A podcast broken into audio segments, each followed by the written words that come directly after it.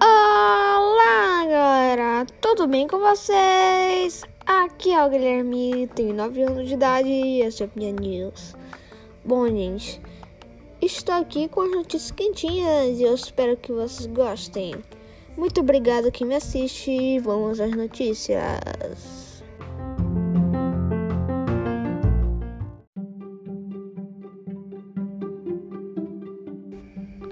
Mudanças climáticas.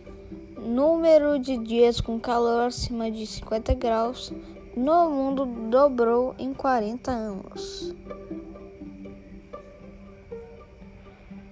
O número de dias extremamente quentes, quando a temperatura passa de 50 graus, registrados a cada ano, dobrou desde a década de 1980. Essa foi a conclusão de um estudo realizado pela BBC, que apontou também que isso acontece agora em mais áreas do mundo do que antes, criando um desafio sem precedentes à, saúde humana e a forma como vivemos.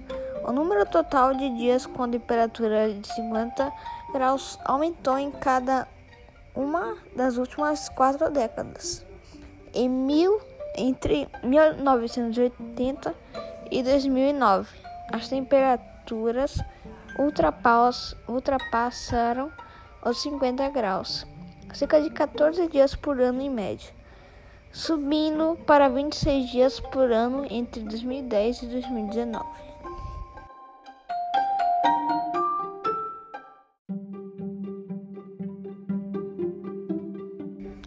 A Alemanha prende homem que exportou equipamento para programa nuclear no Irã. Iranianos estão próximos de conseguir sua primeira arma atômica. De jornal. O jornal New York Times ouviu de dirigentes do governo dos Estados Unidos que tiveram acesso a um relatório que estima que os iranianos podem conseguir material para uma primeira arma em cerca de um mês, no pior dos cenários. A polícia da Alemanha prendeu um homem de nacionalidade alemã iraniana que é suspeito de ter exportado equipamento que pode ser empregado nos programas de desenvolvimento nuclear ou de mísseis do Irã. É uma violação dos termos das, das nações que a União Europeia impôs ao Irã, disseram os promotores alemães nesta terça-feira, dia 14.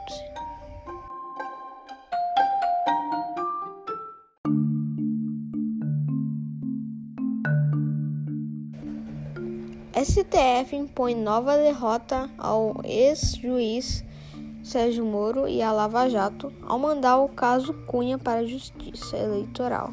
Ex-presidente da Câmara alegou que o ex-juiz ignorou a acusação do Caixa 2.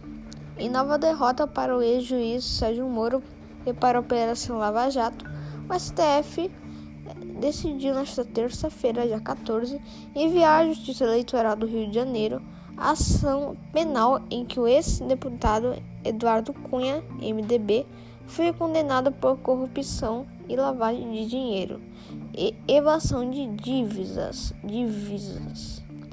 Caberá ao juiz que receber o caso avaliar se, ter, se terão validade ou devem ser anuladas todas as decisões de Moro e as provas produzidas durante a tra tramitação do processo, incluindo a sentença condenatória.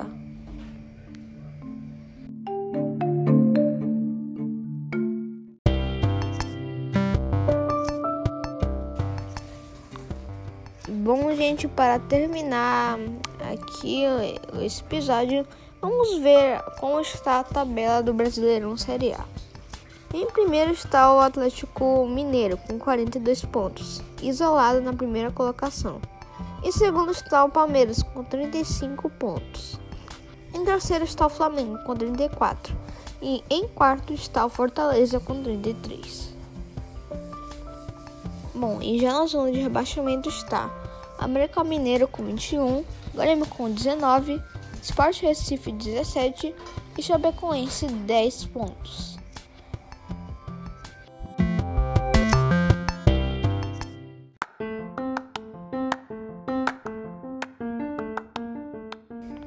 Bom, gente, muito obrigado a quem chegou aqui. Espero que tenham gostado. Um grande abraço e vem comigo, escuta nós.